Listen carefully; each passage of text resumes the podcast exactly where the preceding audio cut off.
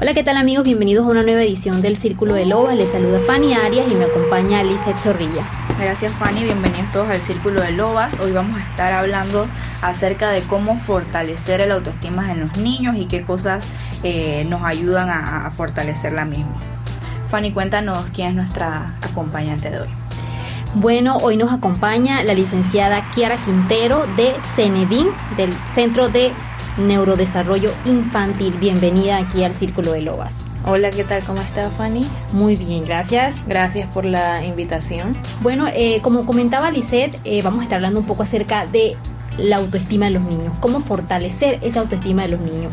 Eh, hay una edad específica, es a partir de los meses, cuéntenos un poquito acerca de bueno, eh, primero voy a eh, explicarte un poquito sobre el concepto, lo que es autoestima. Autoestima, como bien lo indica la palabra, es auto propio, o sea, eh, yo, y estima, que es amor, o sea, que es el amor propio.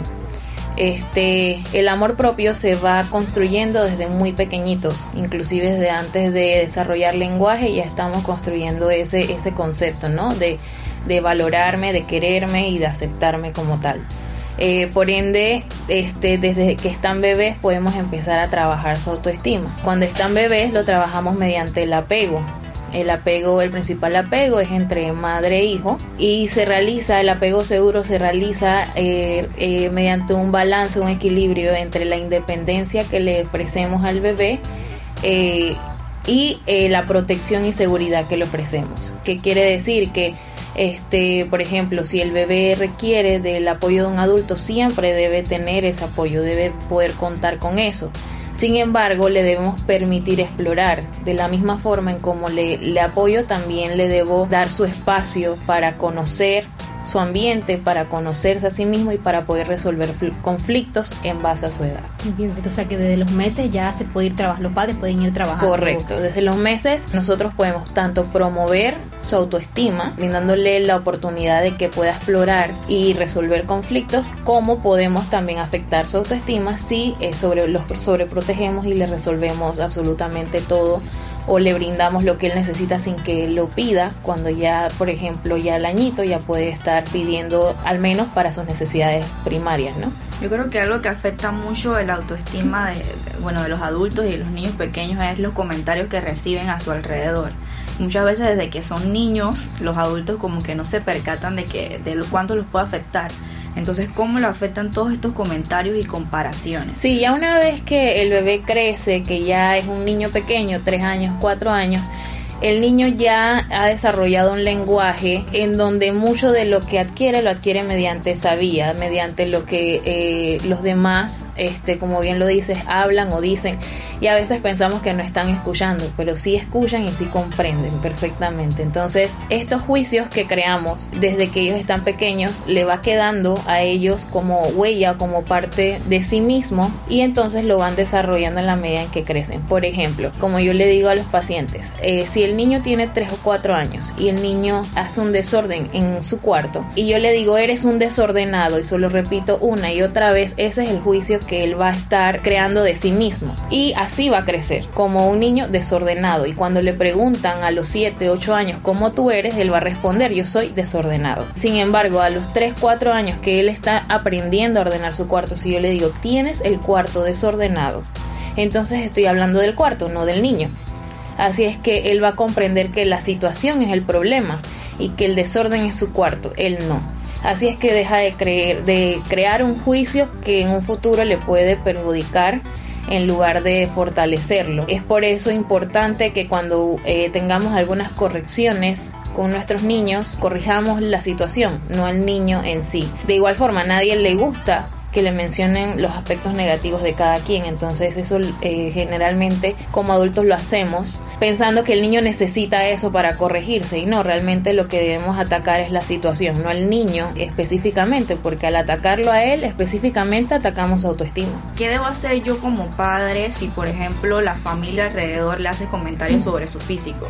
Y yo estoy molesta pero no quiero sonar imprudente, entonces ¿cómo pongo un alto a esa situación? Bueno, esperar a que el niño no esté presente. Y dos, lo más importante en ese momento es que el mensaje llegue claro. Esa es la realidad, porque el niño lo va a seguir eh, vivenciando en la medida en que uno permita que eso se dé. Ahora, no sé si, si eso pasa este, comúnmente, porque realmente no, no es uno de los casos más específicos. Realmente yo veo que la familia generalmente lo que ataca del niño es su forma de actuar, más que de que cómo se ve físicamente. Es lo, lo más común pues en nuestra cultura, pero digo, lo más importante es que si hay algo que afecta al niño, ya sea con un adulto o con una persona cercana, este, el padre, bueno, saber que la prioridad es el bienestar de su hijo, ¿no? ¿Qué me dice a mí que la autoestima de mi hijo, de mi sobrino, está siendo afectada? O sea, ¿qué señales puedo ver yo en el niño? Ok, eso lo vemos, es muy importante esa pregunta, me gusta mucho, porque este, a veces lo, lo consultan de cómo saber si, si la autoestima es lo que está afectada. ¿Qué signos ves? Eh, la forma en cómo se expresa de sí mismo. Generalmente son niños que dicen que ellos son inútiles o que no pueden hacer algo. Generalmente la frase favorita de ellos es no puedo. Estas expresiones, disculpa, eh, provienen de pensamientos negativos o provienen de pensamientos distorsionados. ¿Qué son los pensamientos distorsionados que vemos en estos niños? Frases que empiezan con todo, por ejemplo, todos me odian, o que empiezan con nunca, nunca lo puedo hacer bien, o él siempre me molesta. Me explico, esos son los, el tipo de frases que ellos utilizan. En cuanto a al lenguaje, pues a la forma en cómo comunican, eh, cómo se sienten, eso es lo que, lo que debemos eh, prestarle atención.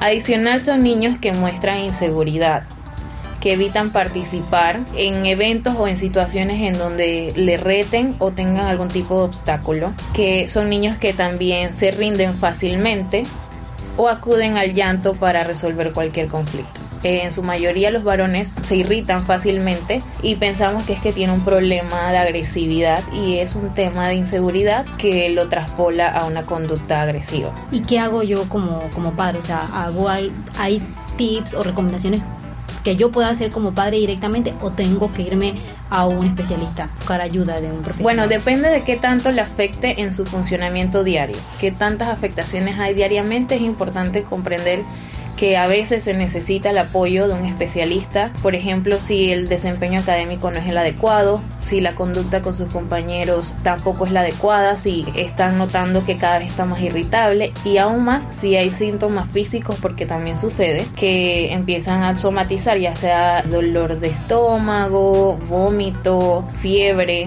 y es producto de inseguridades, producto de ansiedad y muchas veces relacionado a baja autoestima o problemas de autoestima. Si no es un tema tan severo, pero sí noto que, por ejemplo, mi hijo dice frases que no muestran lo mejor de sí, por ejemplo, no puedo, o yo soy eh, tonto, o yo soy feo, si ese es el tipo de, frases que utiliza, como padres podemos empezar a ayudarlos a conocerse a sí mismos. Con jueguitos en casa, por ejemplo, puedes hacer un juego de charadas en donde él pueda identificar cualidades positivas de sí mismo, de siempre reforzar lo positivo. ¿De qué forma? Si estamos jugando, por ejemplo, charadas, yo espero que tu respuesta sea positiva y tú me das una respuesta negativa, esa respuesta negativa se ignora sin embargo, si más una respuesta positiva, entonces te la aplaudo, pero a la negativa no le doy una respuesta negativa también, porque eso es lo que hacemos, que el niño eh, tiene una respuesta negativa y nosotros le respondemos también de forma negativa. Eso lo que hace es que refuerza la baja autoestima. Eso es básicamente lo que pueden trabajar, más que todo reforzar lo positivo y evitar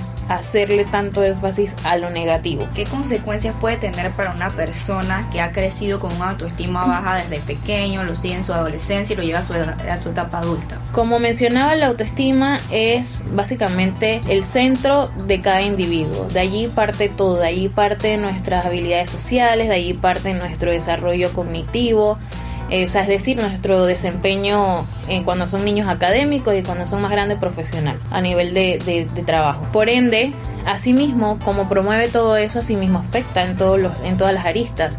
¿Qué quiere decir? Que cuando esta persona, este individuo, eh, crezca sin una autoestima fortalecida, le puede afectar a nivel social, ya sea teniendo pocos amigos o dejándose influenciar por, su, por sus amigos o por eh, las personas que están alrededor. Puede ser muy sensible a las opiniones sociales, puede aislarse del resto para evitar tener confrontaciones o tener este que lidiar con eh, las críticas de otros puede tornarse agresivo puede tener dificultades en las relaciones íntimas es decir separarse constantemente de la persona de su pareja puede también tener problemas a nivel laboral con sus compañeros o con aquellos que están subordinados o aquellos que les gerencian.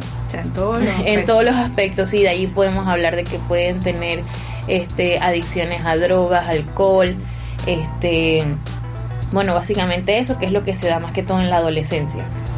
Okay. Yo creo que algo muy importante en los niños es el ejemplo que reciben de sus padres. Entonces, si tenemos a un papá que, que muestra inseguridad o baja autoestima, ¿cómo le puede afectar eso al niño? Sí, la principal causa en estos casos es eh, son pensamientos o creencias que el padre le inyecta al niño, ya sea de forma eh, consciente o de forma inconsciente. Eh, por ejemplo, cuando mencionan, no, no le hables a, tal niño porque ese niño es malo contigo. A veces el niño ni siquiera ha identificado que otro es malo con él y de una vez le inyectamos esto de que los otros son malos contigo, los otros no te dejan jugar. Pero me explico, entonces este tipo de comentarios, en lugar de promoverle eh, su autoestima o su independencia, lo que hace es que el niño empieza a crear los juicios negativos sobre sí mismo. Entonces hay que cuidar mucho cómo lo orientamos. Si yo quiero que mi niño comprenda que, por ejemplo, tiene que cuidarse de cuando está jugando en un grupo muy grande, porque hay otros niños que puedan que sean un poquito más agresivos que otros y no quiero que él caiga también en, que le saquen provecho a eso pues si es un niño muy tranquilo hay que saber cuáles son las palabras que no le van a llegar a él directamente que él no sienta que realmente él no tiene el, el poder o él no puede estar con otros niños tranquilo. No sé si me estoy explicando eh, la base de, de todo es cómo yo le explico a él de qué forma le explico que lo que está sucediendo no es culpa de él o que lo que está sucediendo lo puede manejar sin caerle al juicio este de que tú eres el que estás ocasionando todo o tú eres el, problema en sí. Cuando se, se le trata al niño como que es el problema, entonces el niño obviamente lo va a asimilar como parte de sí mismo, pues que él tiene algo negativo y ese algo negativo es lo que empieza a destruir su autoestima. En este caso mencionaba hace un ratito ¿no? que el chico eh, con el tema de la autoestima, si, si crecía con una autoestima baja, en estos casos también son como, pueden ser un blanco de víctimas de bullying o también ser acosadores o no se relaciona tanto el tema de la Sí, sí se relaciona completamente.